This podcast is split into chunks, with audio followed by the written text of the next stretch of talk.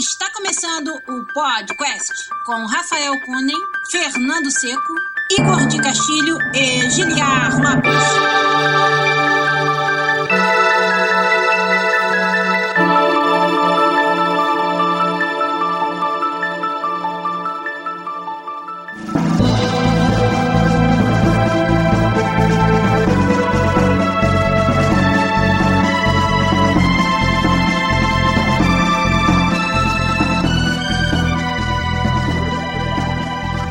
Podcast na área, galera!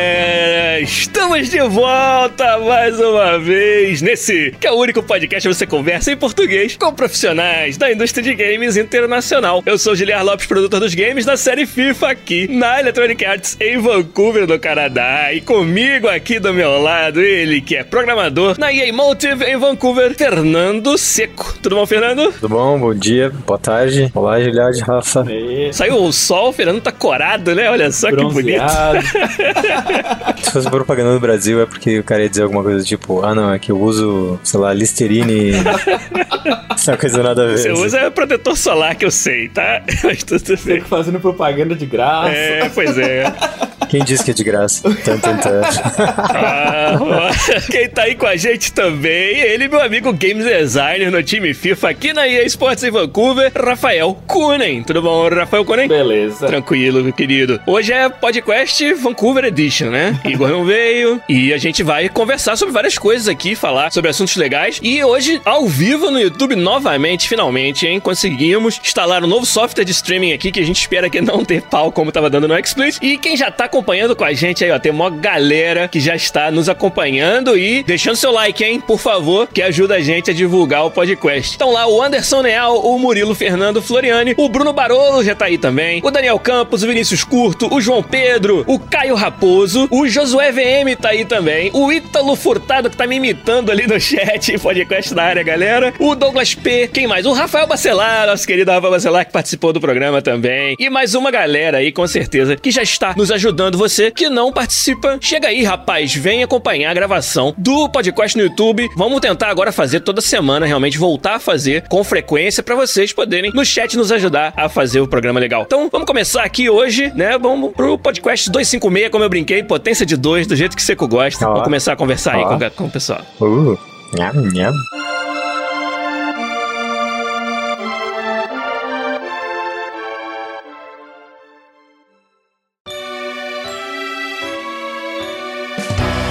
Fernando, Sim, diz pra gente então, o que que tem feito sua cabeça aí? Eu sei que você assiste Fórmula 1, não sei se tem outras coisas que você queira comentar sobre tua semana aí pra galera saber. Nada muito especial a semana, não. Tentei mais aproveitar outdoors. Eu acabei me machucando sozinho na, na terça-feira, então eu tive que ficar mais em casa. Aí, jogando mais o mesmo. Eu jogo bastante Overwatch, aí acompanhando a Overwatch League. Você se machucou fazendo o quê, Fernando? Eu pulei, tipo, dois centímetros no ar, caí, escorreguei, torci o joelho. Jogando futebol, né? É, pois é. Não foi tão bonito quanto o Neymar caindo, assim, mas foi engraçado. você não deu aquela rolada básica? não, não. Não gritou como se tivesse levado um tiro, assim.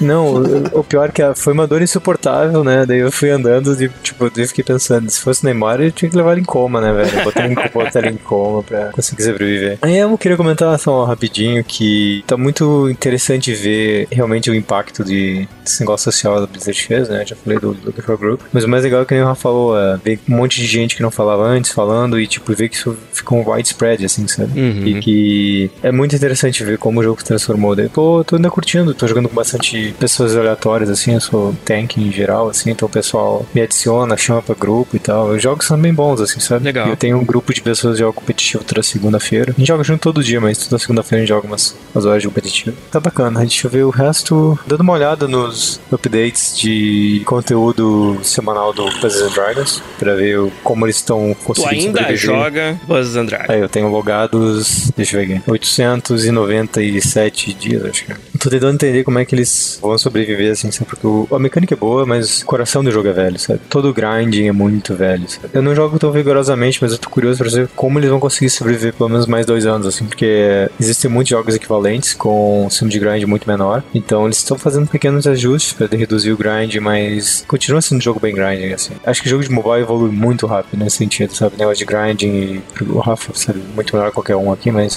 se estiver errado, Rafa, mas jogos de, de mobile que não se adaptam ao mercado de jogador, eles tendem a morrer, né? A desaparecer. Mas não tende nem a nascer, quase.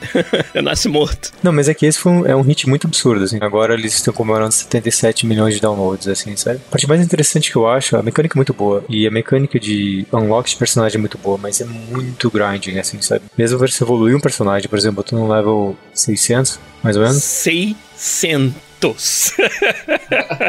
Aí, pra você conseguir um personagem novo, né? Você quer evoluir ele até a última forma dele, etc. Você tem que voltar pras dungeons antigas, fazer grind nos bonecos, evoluir aqueles bonecos. E assim, às vezes você precisa gastar, tipo, muitas horas só pra você farmar todos os materiais, pra você evoluir os monstros, pra você conseguir evoluir o monstro que você quer. E eu acho que depois de tanto tempo dentro do jogo, se fosse um jogo no, novo jogador eu entenderia, mas acho que o jogador tá muito mais tempo, isso é uma irrelevância muito grande, Entendi. sabe? Então saber balancear esse conteúdo durante a vida útil do jogo é um negócio importante em qualquer jogo desses de, de conteúdo ao vivo sendo lançado o tempo todo, né? Pois é. Isso é uma coisa que sempre me incomodava, por exemplo, no WoW, que é uma discussão que eu tive muitas vezes com o Igor. Felizmente ele não tá aqui hoje, mas nos altos de mining, você pode fazer crafting de itens tão raros quanto os drop de raid, né? Uhum. E se não melhor. Cara, eu lembro dele mais um pessoal passar tipo dois meses grinding, farming, crafting, bottom up pra conseguir todos os itens pra fazer tal item, sabe? Entendi. Eu nunca gostei de crafting em nenhum jogo por causa disso, sabe? E eu tô vendo que eles estão chegando no ponto onde tá ficando chato, assim, sabe? Entendi. É bem- mas é bem interessante ver o, eles estão vendo que os outros concorrentes estão fazendo e, e adicionando algumas coisas similares. Inclusive agora eles adicionaram animação nos bonecos. Então é interessante ver que Under the Hood estão fazendo atualização do engine, adicionando novas mecânicas. Uhum. Tá bem, bem interessante.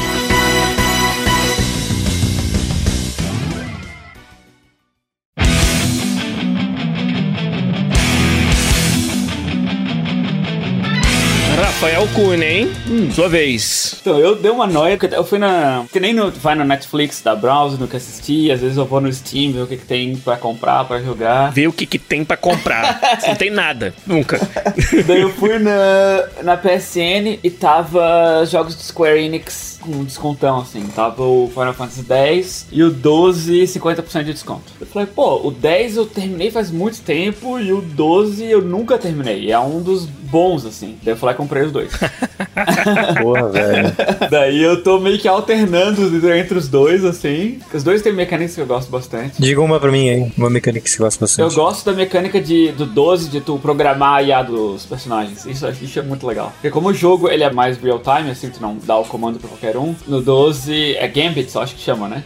E aí tu pode, tu vai destravando essas, essas comandos e ah, os requisitos, né? Se for isso, o personagem faz isso, né? Se o aliado tiver com menos de 50% de life, casta heal. Tu pode, se o monstro tiver resistência a fogo, cast fire, sabe? Coisa assim, tudo que tu vai botando, tu botando por ordem de prioridade e é muito legal, cara, tu brincar com isso. Aí tu pode se concentrar em tu controlar o teu personagem principal, ativar as habilidades dele e tudo, e a tua IA faz o que tu manda ela fazer com esses gambits, assim. Durante o jogo, tu vai comprando mais ifs, né? E mais ações, vai destravando na árvore de, de skills, tu destrava mais slots, né? Então, quanto mais slots tu tiver, mais vai podendo fazer uma, uma IA para teus bonecos mais, mais espertos, assim, né? Sim, o Seco lembrou que o Neverwinter, por exemplo, tinha isso, né? Esse cara aí no chat, Fernando Seco, é, é esperto, cara.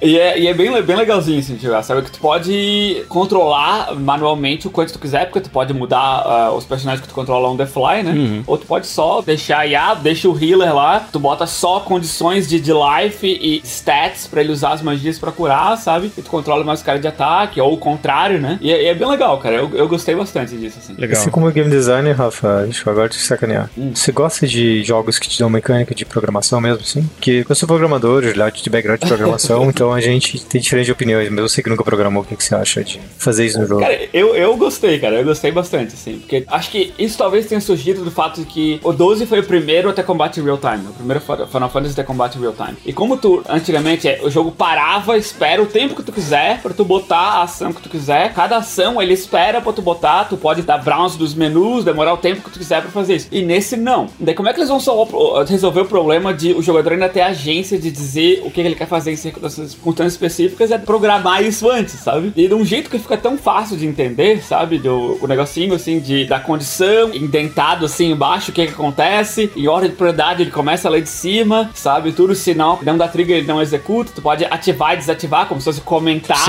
o teu negócio, sabe? Daí quando tu quiser, tu desabilita, ele não lê, sabe? Por exemplo, se tu tá com pouca poção, tu desabilita o negócio de se tiver lá embaixo usa poção. Ou tu pode, um if mais sofisticado é, se o teu número de poções estiver abaixo disso, não usa poção. E vai te deixando o teu, o teu código, entre aspas, vai ficando tão complicado quanto tu quiser que ele fique, sabe? Isso é uma coisa que, que é muito pra tu, tu não quer deixar isso na, na mão da IA, sabe? Então tu não É isso que eu ia sabe? perguntar. É viável jogar esse jogo sem engajar com esse sistema? Olha, eu acho que um- quando tu encontra os NPCs, ele já tem um básico deles, né? Ah. Que é, se ele é um healer, ele tem um bem básico de heal. Tipo, se o aliado tiver abaixo de 70%, casta heal. Ou se não tiver nenhum aliado que não esteja abaixo, o default é atacar o inimigo mais próximo. Entendi. Ele- eles vêm com um bem default, assim. E tu sempre pode passar pro próximo personagem, usar as ações dele. É só, cara, eu, eu. Eu vou deixando cada vez mais, assim, sabe? No início eu não tava, pô, eu vou deixar só os defaults mesmo. Daí tu vai, ah, não, pô, esse aqui é legal. Com esse cara eu posso fazer isso, sabe? Entendi. Daí tu bota, bota um ifzinho lá, daí deixa lá, daí duas horas depois, pô, e se eu botar esse if naquele outro personagem? Conforme tu vai passando, tu vai incrementando, sabe? E agora se eu for olhar o meu, vai estar um, um bloco gigante. Sim, mas você não construiu ele todo no primeiro dia, entendi. É, exatamente. Eu ia falar um negócio, o Vinícius tocou no negócio falando que o sistema de AI do Final Fantasy IV acho que contra o jogador. Antes de eu ler isso, eu tava pensando assim, que genial, né? Você faz um todo script de AI, mas você não programa nada, você deixa o jogador programar, né? Você salva tempo de desenvolvimento pra Só faz o caralho. front-end ali, deixa na mão do jogador. É claro. Você não teve que fazer o interpretador dos comandos pro jogador poder escrever os comandos dele e você implementar no jogo, não, né? Não teve, não.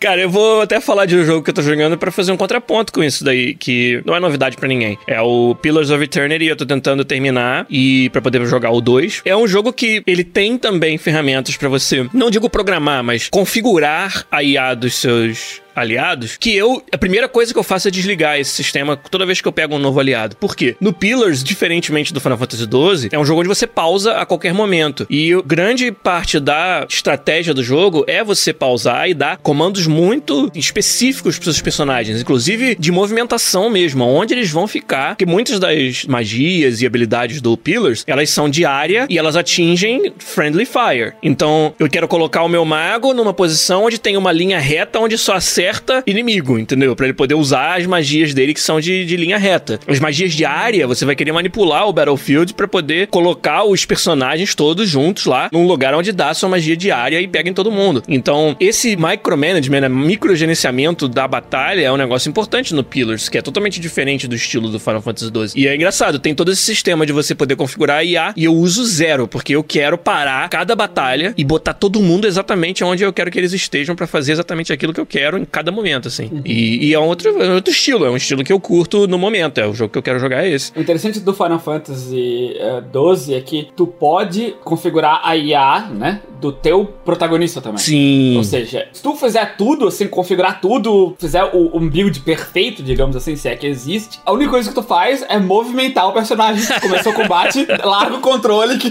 que ele se joga Ah, sozinho. droga, chegou o combate, vou ali pegar um café. Aí volta. tá, tá, tá.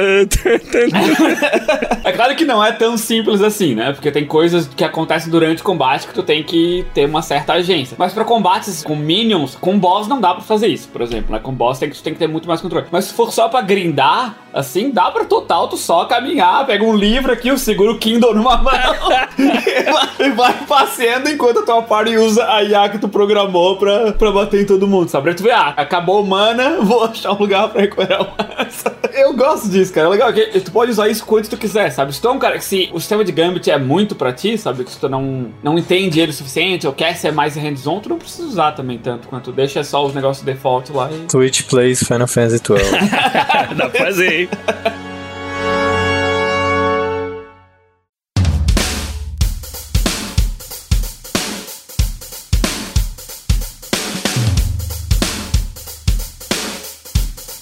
Então, o legal desse assunto, que surgiu espontaneamente pelo fato do Rafa estar jogando Final Fantasy XII, é que ele dá um link muito legal com o nosso assunto principal, que a gente queria trazer hoje no podcast 256. Por exemplo, quando você fala de programar um bot para jogar um jogo, vários jogos ficaram famosos por você, de formas que o desenvolvedor deixou ou não, ser capaz de programar coisas para acontecerem dentro do jogo. E isso é uma, uma subseção de algo que é muito importante na indústria hoje e que sempre foi, assim, desde quando começou uma porta de entrada interessante para quem quer começar a desenvolver games, que são os mods. E hoje a gente queria falar sobre mods e a, a indústria modder, como que mods até ajudaram a nossa carreira, como você que tá aí também ouvindo pode usar os mods como uma porta de entrada, talvez, né? Seja para ser um profissional dos games um dia, ou seja apenas para ser um entusiasta que gosta de contribuir para a comunidade do jogo que você joga. Então, vamos falar de mods hoje aqui no podcast. Fernando Seco, que é o meu, meu amigo viciado em mods, conheci o Seco, ele falava fino ainda e já fazia mod, né?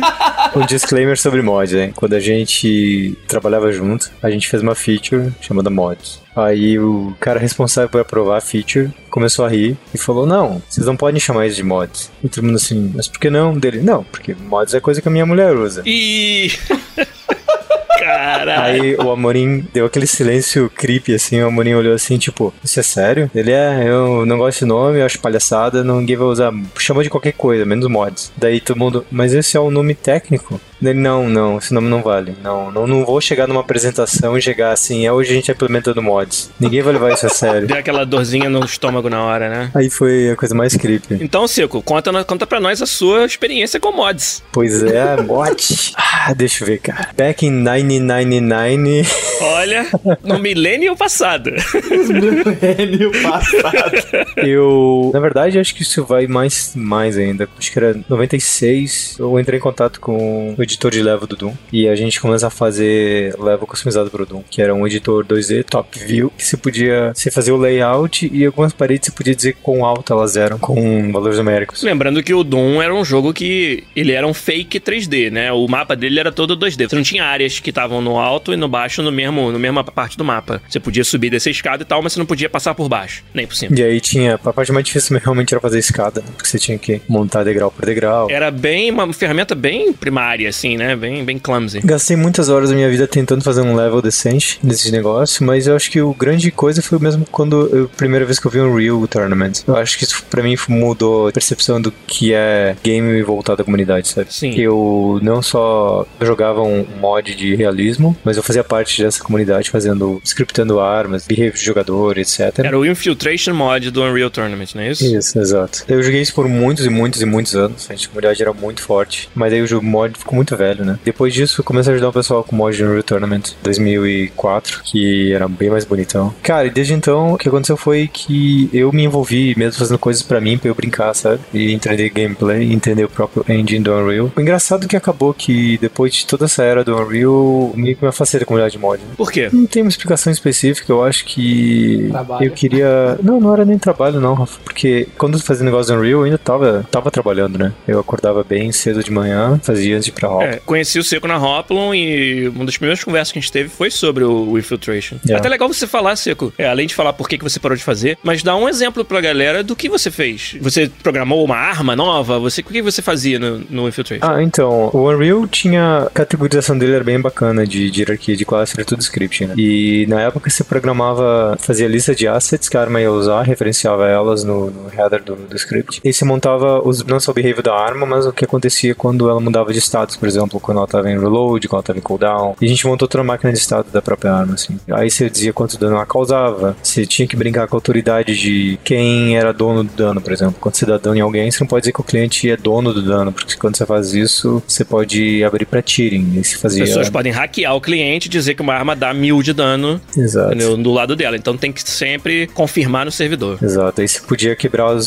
sessões em o que é server, o que é client, na parte de replicação. Aí também montava todo o suporte para o que seria exposto por Unreal. A gente, eu brinquei junto com o Igor isso uma época na Hoplon, que basicamente se diz assim, ó, essas propriedades vão vir do editor, então o designer vai lá, seta elas, por exemplo, as mechas, sons, até próprios alguns scripts para rodar Se você quiser uma coisa muito específica, por exemplo, imagina que você atira uma, uma granada de 40mm, né? Que explode. Então, o que você pode dizer assim, você usa toda a mecânica de projectile, que vai acertar, mas você pode rodar um script no momento que ela explode. Então, quando explode, você roda um script. O script autoritativo no servidor, que vai fazer um check em área, pegar todo mundo que tá naquela área, vai causar dano X. Talvez aí você pode expor funções ou fazer hardcode, mas pode expor uma função quadrática, assim. Quem tiver dentro da mais próximo ao centro vai levar muito mais dano que quem tiver na borda, assim, sabe? E pode dar knockback. Tem um monte de coisa que pode fazer desse sentido. Tudo isso você podia programar usando suporte a mods do Unreal. Exato. É. A parte do Infiltration que era bacana é que assim, que ele era um shooter, então o core do Unreal suportava tudo, então a gente só precisava se preocupar no game mode, que seria como cada level é jogado. Então a gente tinha tipo Capture the Flag, a gente tinha Team Deathmatch, que era o nosso favorito, e a gente criou um mod, na verdade, o time original criou um mod que foi o que levou a comunidade tipo muitos anos jogar junto, que era um, você tem que ir até a base do inimigo, roubar o objetivo, voltar pro extraction point. E sendo um jogo tático, a parte bacana é que o sniper podia ir por trás, né, ficar fazendo camping no extraction point, por exemplo. Então o time de infiltração tinha que ter tipo granada de fumaça e tal. Então cria toda mecânicas e coisas que você vai implementando para satisfazer aquele gameplay. Isso, é um exemplo. Assim. É legal, deu, deu pra ter uma ideia legal. Aí conta pra gente, Rafa, sua experiência com mods também. Você tava super empolgado pra gente trazer o assunto aqui, porque eu tenho certeza que você é grande fã da comunidade. Mas aí, você também mexeu com mods ou é mais de usá-los mesmo? Ah, eu, eu mexi também, mas não tão hardcore quanto seco, né?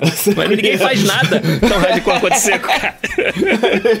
mas eu brincava antigamente quando tinha ferramentas. Acho que quando eu comecei a brincar mais mesmo foi no Neverwinter Nights, né? Uhum. Que eles lançaram o Neverwinter Nights com o Aurora Editor, né? Aurora Engine. Isso. O editor deles. Então. E tinha todo o suporte, tinha muito mod, assim, tinha muito, muita coisa legal para fazer. Tinha bastante suporte oficial mesmo da BioWare na época e tal. Eu levei bem a fundo, assim, naquela época, né? Aprendi o Neverwinter Script, né? Que é pra fazer Sim. a lógica de, dentro do jogo e tal. Teve uma época, quantos anos atrás foi isso? Faz muito, muito tempo. Que eu peguei, porra, eu vou ver, aplicar pra BioWare, né? Daí lá no site deles e.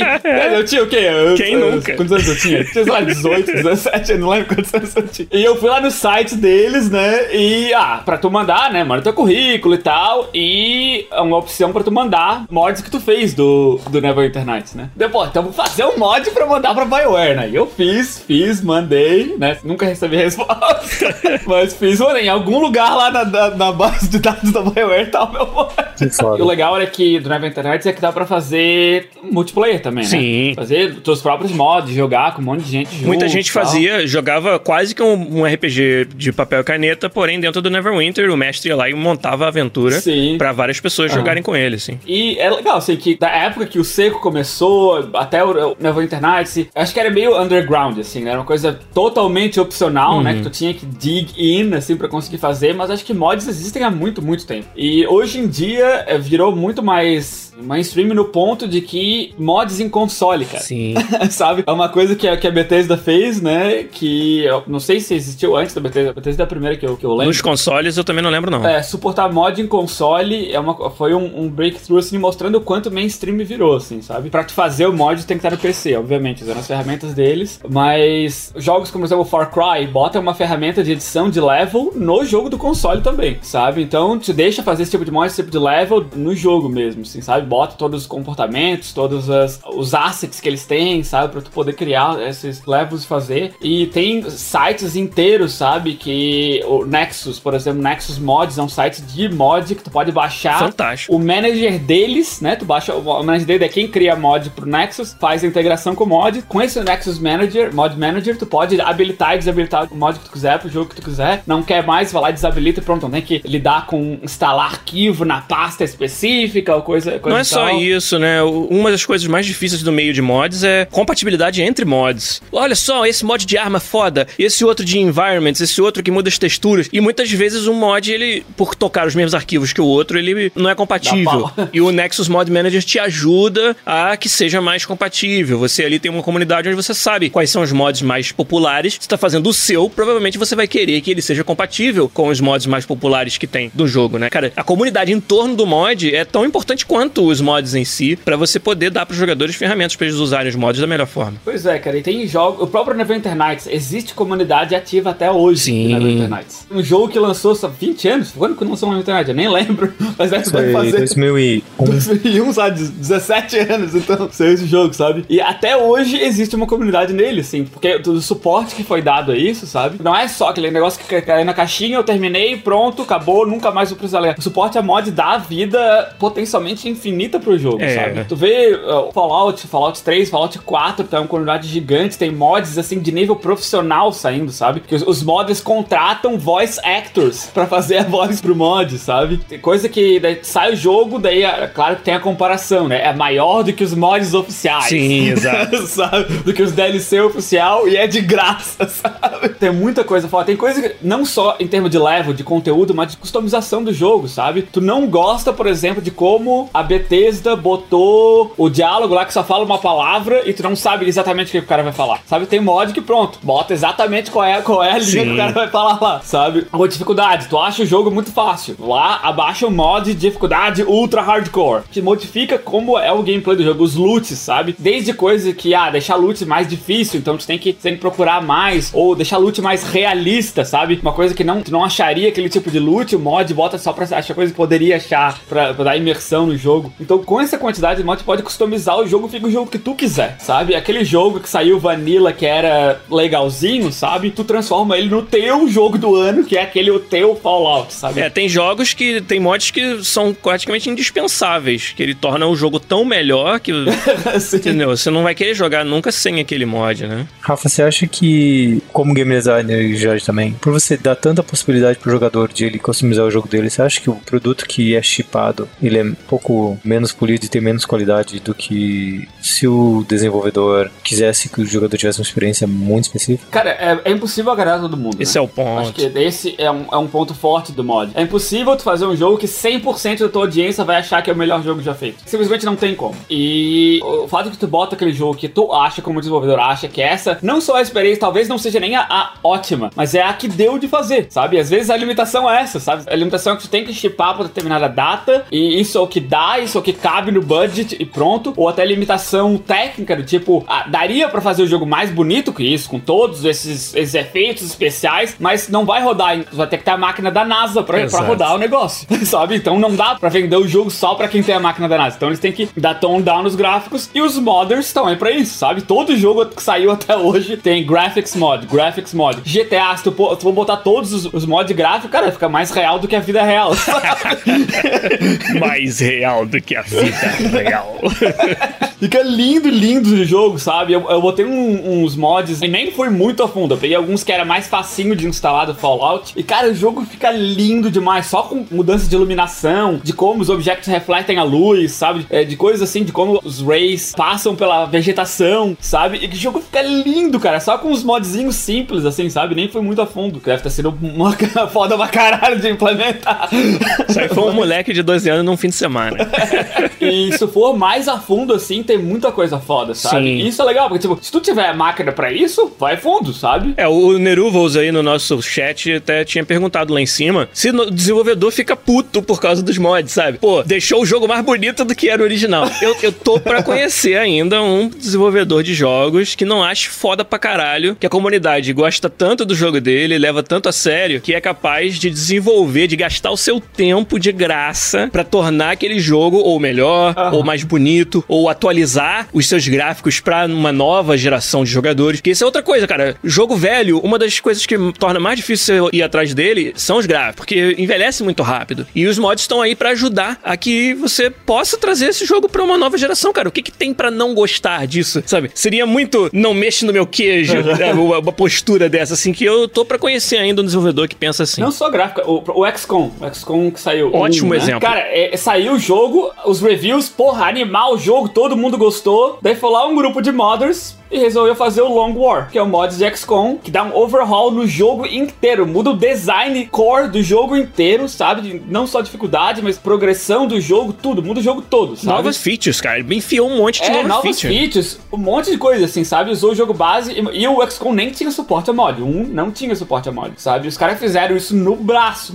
mesmo, sabe? Sim. Era Unreal, então não deve ter sido muito difícil né, de fazer, mas eles Ah, mas fizeram, fizeram no braço. Da profundidade que eles colocaram, deve ter sido difícil sim, É, cara. E daí, cara, o, o lead, o creative director do jogo, publicamente falou: esse mod é animal, não jogue XCOM sem ele, sabe? Ele Ó, publicamente tá vendo? falou, sabe? Eu só jogo com esse mod. Agora, não só isso, como no 2, eles chamaram os caras que fizeram o, o Long War pra fazer a versão do XCOM 2 com o suporte da empresa, sabe? O que, que a gente pode fazer pra ajudar vocês a fazer esse mod pro 2, sabe? E fizeram também com cooperação deles, fizeram uns mods menores, tipo oficiais, assim. E esse grupo de pessoas eventualmente virou um estúdio de jogos, sabe? Eles ganharam o know-how e ganharam o reconhecimento que hoje eles montaram um estúdio pequeno e estão fazendo o próprio jogo. Que isso vai ser um assunto que a gente vai falar aqui também, que é o mod como uma forma de você entrar na indústria, que é muito importante Uhum. hoje. Mas eu queria também voltar um pouco ali pro nosso chat. O Matheus Sem H acabou de lembrar do Minecraft, que é um jogo onde você pode fazer mods que, cara, adiciona muita, muita feature, muita coisa nova pro jogo. O Neruvos até falou da Nintendo, né? É engraçado a postura da Nintendo, que é uma empresa geralmente muito fechada pra isso, mas ela fez um jogo que é sobre fazer mods no console, que é o Mario Maker. né? mas é um caso muito específico onde ela quis fazer uma parada pra você montar o seu próprio vase de Mario e tal, e você não tem muito mais o que fazer além disso. Mas, cara, muitos exemplos foda existem por aí na indústria de mods. Dota. Dota, né? Foi citado aí em cima também, Seco. Legal. Um gênero inteiro de jogos que hoje é gigante, competições multimilionárias, nasceu de um mod de Warcraft 3, que foi o primeiro Dota, né? Você chegaram a jogar o Dota original? Não, eu vi o pessoal jogando, né? A gente tinha colegas na Hotlon que eram viciados pra caralho, né? Entendi. Tem outro, né? Que no mesmo bandwagon, que é o Counter-Strike. O né? Counter-Strike era um mod de Half-Life, cara. Olha só o que virou o Counter-Strike. Então, eu, eu lembro de ter ido num, numa lan house um dia jogar Counter-Strike, aí no meio do jogo, o pessoal, não, vamos jogar Dota, né? Daí eu nunca tinha visto. Daí, tipo, um monte de coisa acontecendo, todo mundo entendia tudo que tá acontecendo, ninguém explicava as regras, né? Não tinha tutorial, você não jogava. E ficavam te onando assim, e tipo, eu nunca entendia qual era a moral do jogo. Depois, alguns anos depois, ficou muito mais claro, depois você aprende a jogar, né? O que que era a moral do jogo e quanto evoluiu. Mas se pensar, né, que o Counter-Strike talvez seja o mod mais velho, mais suportado, mais foda da existência. Mais né? jogado, cara. O mod mais jogado da história deve ter Pois sido. é, é, é patético, né, cara? Acho que talvez Dota acaba passando, porque teve Sim, uma é geração verdade. inteira que cresceu jogando MOBAs, né? E agora tem o, o League, tem o próprio Dota, que são monstros, Sim, né? cara.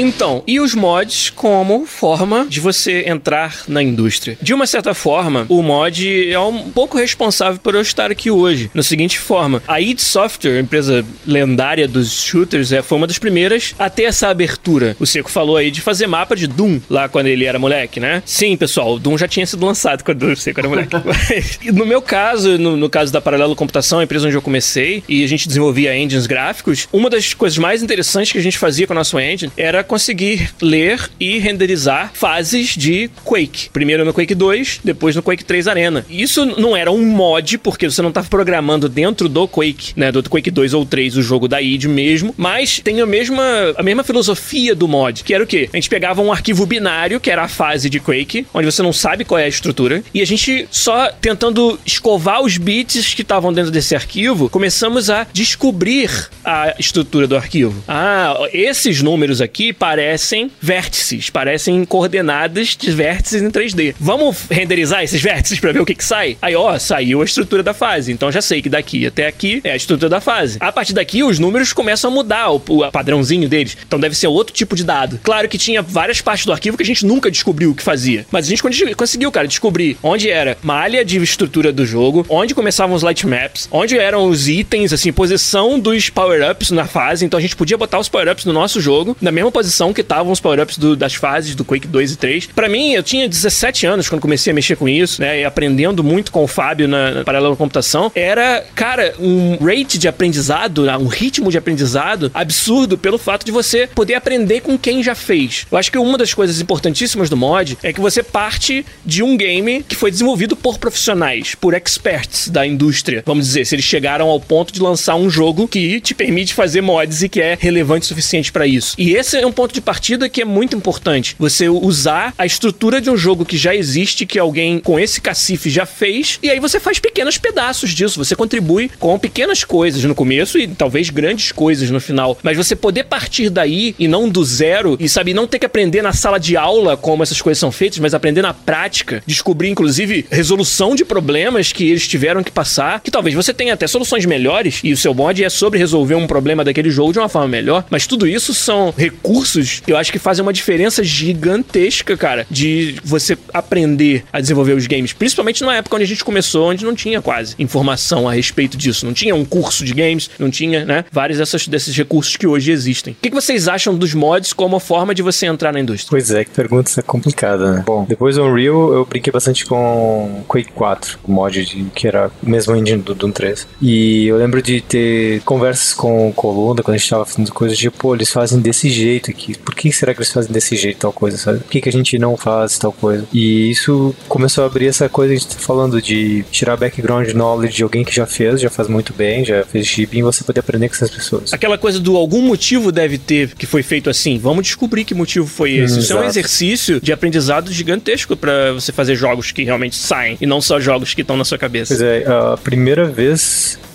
Isso foi engraçado, eu fiquei super nervoso. Eu tava no meu segundo ano da Hoplon, eu recebi um e-mail porque eu tinha que colocar no meu resumê, no ou de Gama Sutra, Nossa. como alguém que sabia fazer real scripting. E foi muito interessante que não existia muita gente fazendo isso, então eu recebi. Acho que foram três contatos dos Estados Unidos e um do Canadá, perguntando se eu era eligible pra morar aqui e tal. Basicamente, você recebeu uma proposta de emprego pelo fato de você ter colocado na Gama Sutra no seu perfil que você sabia Unreal Script. É, exato. Eu lembro que isso me deu muita empolgação, assim, sabe? Porque, pô, vale a pena investir nisso, sabe? Porque o Unreal era script, você não tinha acesso ao código, mas tinha conceitos. Mas já o Quake era tudo open source, assim, sabe? Você podia olhar tudo código, você podia olhar jeitos de fazer coisas. E isso me deu muita motivação pra aprender realmente como fazer do jeito que os profissionais faziam, sabe? Exato. Tem um monte de gente que vê vídeo no YouTube pra aprender a fazer tal coisa com algum profissional, sabe? Infelizmente, programador tem que ler código, não tem jeito, sabe?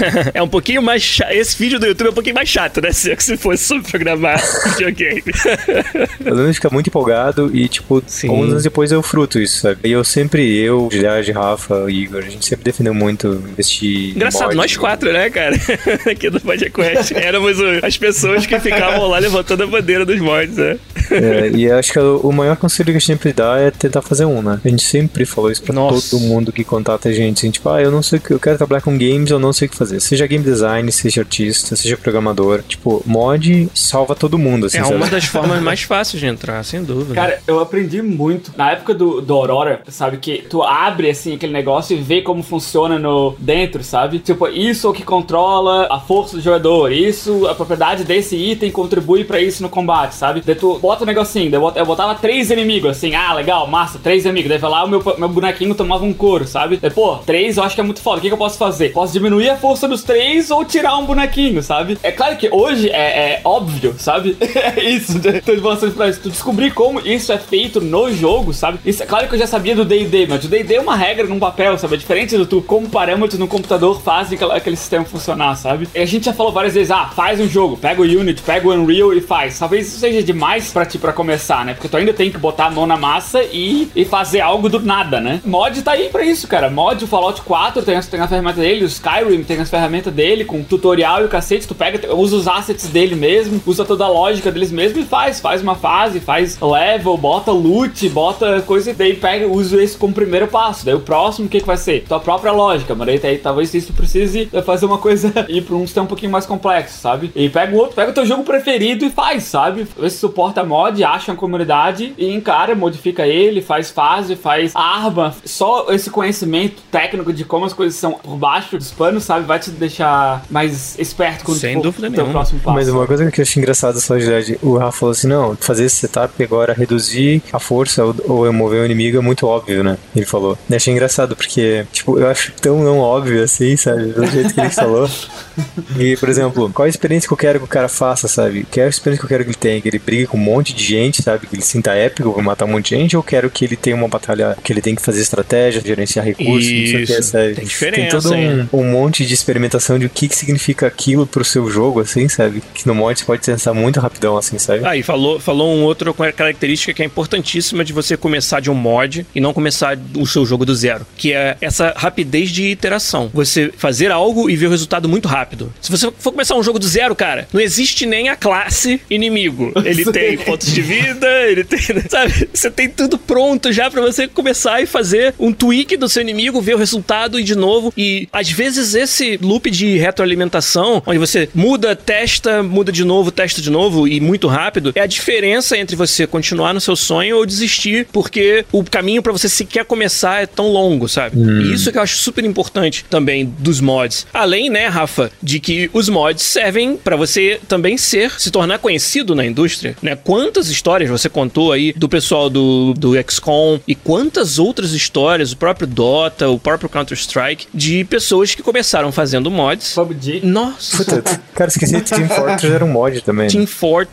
cara. E entraram na indústria devido a isso, sabe? Olha que coisa fantástica, que forma de você tá, além de estar contribuindo, porque não, vamos lembrar, mods são no geral feitos gratuitamente. O Steam numa época tentou fazer, tornar isso uma indústria e tal e não deu muito certo. Você vai estar contribuindo para a comunidade, aprendendo com ela e quem sabe tirando daí uma oportunidade para entrar na, na indústria, cara. Isso aí também não pode ser diminuída a importância disso, né? É, é como tu falou assim, botar a mão na massa e ver o que, que é necessário, sabe? Tu fazer, sabe? Se esse negocinho de botar o- os inimigos, sabe? Ver qual é o outcome do combate, sabe? E ver, ah, esses são os dados daquele personagem e ocasionou nisso aconteceu o combate. É essa a experiência que eu quero? Eu quero que seja difícil mesmo. Daí e bota, sei lá, depois que tu matou eles, o que que eu ganho com isso, Sim. sabe? Tu vai lá, matou, os caras gastou um monte de recurso, quase morreu e caiu uma moedinha de ouro. Porra, que lixo, sabe? Isso é coisa que tu pode testar no mod também. Exato. Não é a parte técnica do game design, mas é a parte de. Tipo, uma coisa é tu botar no papel, ah, eu matei cinco inimigos e eu ganho o 10 moedas de ouro. Isso é totalmente diferente do realmente fazer aquilo e passar pelos perrengues e gastar aqueles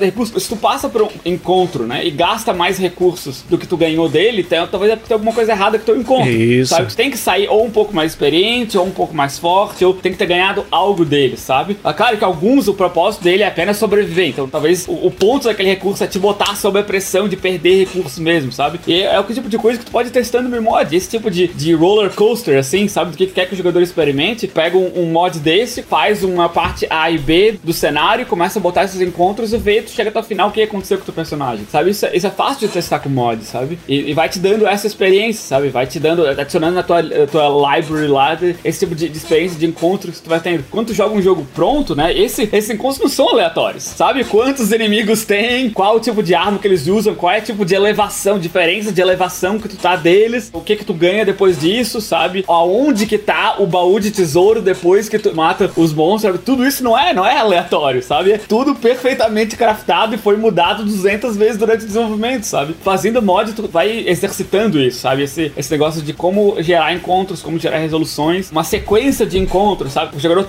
talvez não tenha tempo de descansar e recuperar life, né? Já, já passa pro próximo, sabe? Esse tipo de coisa é bem legal de praticar. É, cara, e, muito desse, desse feeling de balanceamento de jogo. Você aprende muitas técnicas de desenvolver games e, e fazer level design. Por exemplo, áreas de trigger. Quando o personagem do jogador pisar aqui, tal coisa vai acontecer. Isso é uma das coisas mais básicas de você montar um level, que o mod te permite experimentar com isso no dia 1, sabe? Sem precisar desenvolver um monte de outras coisas. E quantos set pieces, que é o nome que a gente dá pra isso no level design, quantos set pieces legais você consegue fazer só com essas ferramentas? Onde que eu piso, da onde sai o inimigo, se o cara avançar muito rápido, ele vai chamar muitos inimigos, se ele for devagarinho, chamar um de cada vez, ele consegue vencer essa batalha dessa maneira. E é aí que você tá criando o campo pro cara fazer a estratégia dele durante o jogo, sabe? Isso é muito gostoso, isso é, o- é, é a grande parada foda de você fazer level design pra mim, pelo menos, sabe? E você pode exercitar tudo isso hoje com o mod de um game, sabe? Tem que fazer parecer orgânico também, né? O, Exato. o, o monstro não pode dar spawn na tua Exato. frente. Ele tem que sair de trás de uma pedra, sabe? A perspectiva do jogador é daqui, então o, o- o inimigo tem que sair daqui.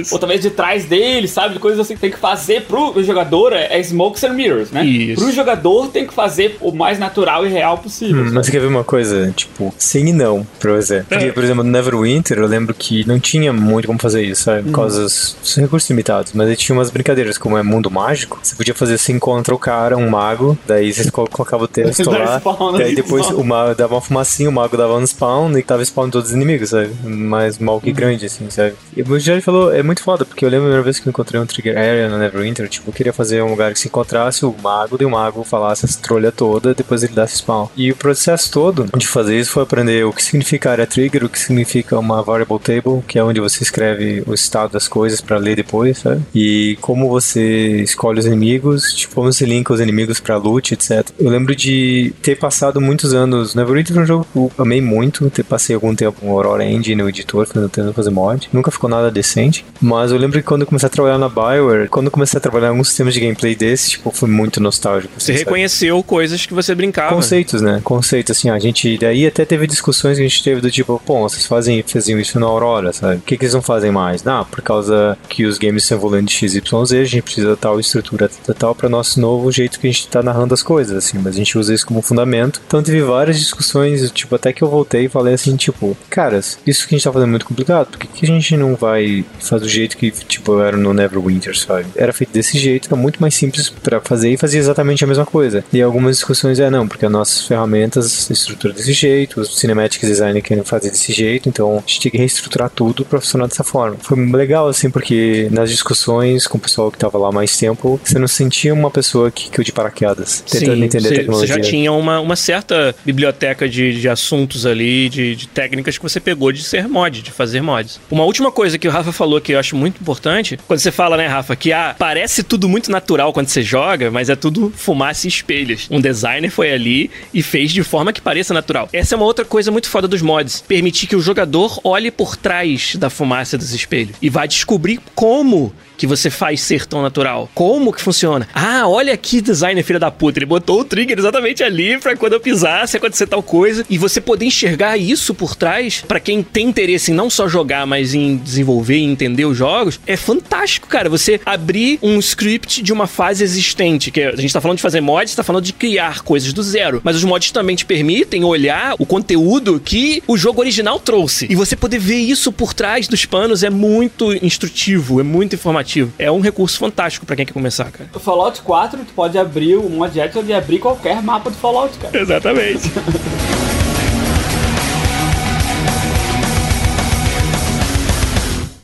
Pod Quiz.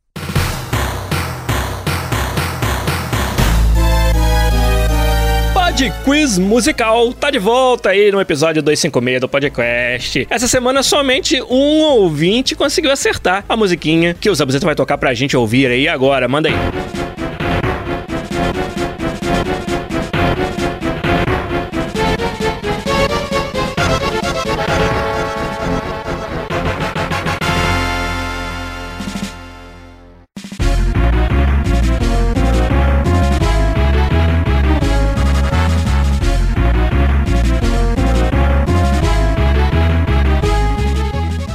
Isso aí, pra quem não sabe, é As Aventuras de Batman e Robin, lá do Super Nintendo, jogo dos 16 bits. Muito bom, cara. O Fernando Santos, que foi o nosso ouvinte que acertou o Pod Quiz musical, parabéns pra ele aí, o campeão do Pod Quiz. Fernando Santos falou, ó, melhor jogo do Batman e melhor série animada também. Rapaz, que jogo foda do Batman que era Adventures of Batman and Robin do Super Nintendo. Então, essa semana, vamos trazer mais uma música pra vocês. Mais um Pod Quiz musical que o Zabuzeta vai tocar pra gente agora. Manda lá.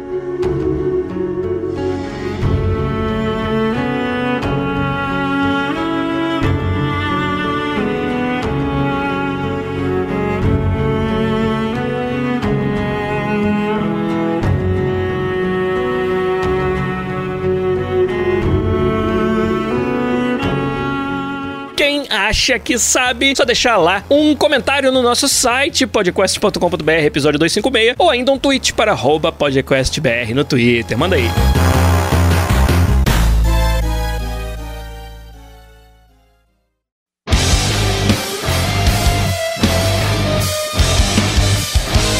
Então, pessoal, é isso. A gente fecha o episódio 256 do podcast falando sobre mods. Um assunto muito legal. O Rafa sugeriu aqui antes da gente começar a gravação e o Seco e eu na hora falamos: porra, é, é esse. É, te fadei, Rafa, te fadei.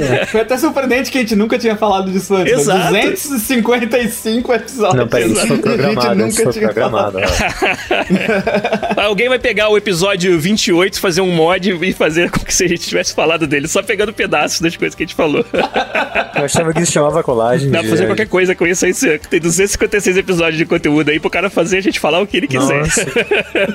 É, isso é mod mesmo. Mas então a gente vai ficando por aqui essa semana. Primeira vez em muito tempo que não dá merda nenhuma durante a gravação e a, e a transmissão aqui no YouTube. Então, queria agradecer toda a galera que deixou muitas ideias e trouxe muitas perguntas legais pra esse assunto, né? E a gente vai voltar na semana que vem com mais um podcast, mas por essa semana, Fernando Seco, o que, que tem de bom na sua, no seu domingo, na sua semana? Fala aí. Na semana eu ainda não sei, que hoje eu planejo hoje, né? No future work, no future work. Como é que tá o joelhinho aí? Tá, tá bom, cara. Já consegui dar voadeira. Então tá. Tá pronto pro jogo da semana que vem do Verde. Tô então. até- Esse clima de Vancouver tá muito foda. Vou aproveitar e ficar Então bronzeado. tá. Ó, o Rafael Queris tá te convidando pra jogar um Dotinha, olha só. O Seco agora Eu não joga Overwatch. jogar Dota. Eu não nasci na época certa. Não nasce na época certa. Rafael Cury, você que nasceu na época certa, fala pra gente o que você vai fazer aí hoje durante a semana. Pegar um sol? Que tal? Ah, não, né? Não, né? Rafa, amanhã vai ser menos um dia de espera para Homem-Aranha. Homem-Aranha, Nossa, tô Homem-Aranha. contando aqui, tá difícil. Falando nisso, eu tenho que, eu tenho que marcar minhas férias. Bem lembrado, hein? então tá bom, gente. Ilha Lopes também se despede de vocês. Um abraço pra todo mundo. Obrigado por acompanhar a gente. E até semana que vem com mais um podcast. Tchau!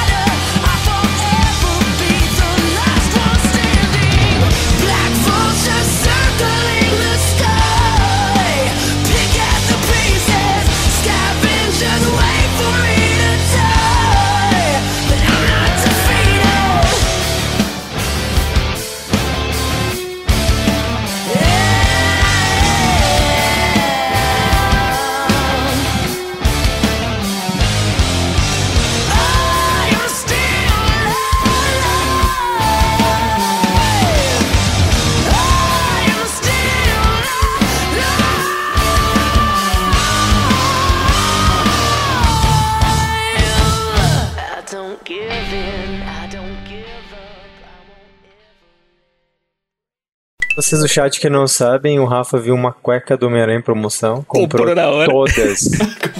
tipo, comprou todas. Até reza a cueca, reza a vida. Vai usar até na cabeça.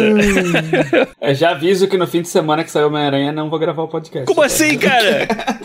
Ô, Rafa, ô, Rafa, tem uma coisa chamada saúde mental, viu? Você precisa de uma hora de break, viu? É, cara.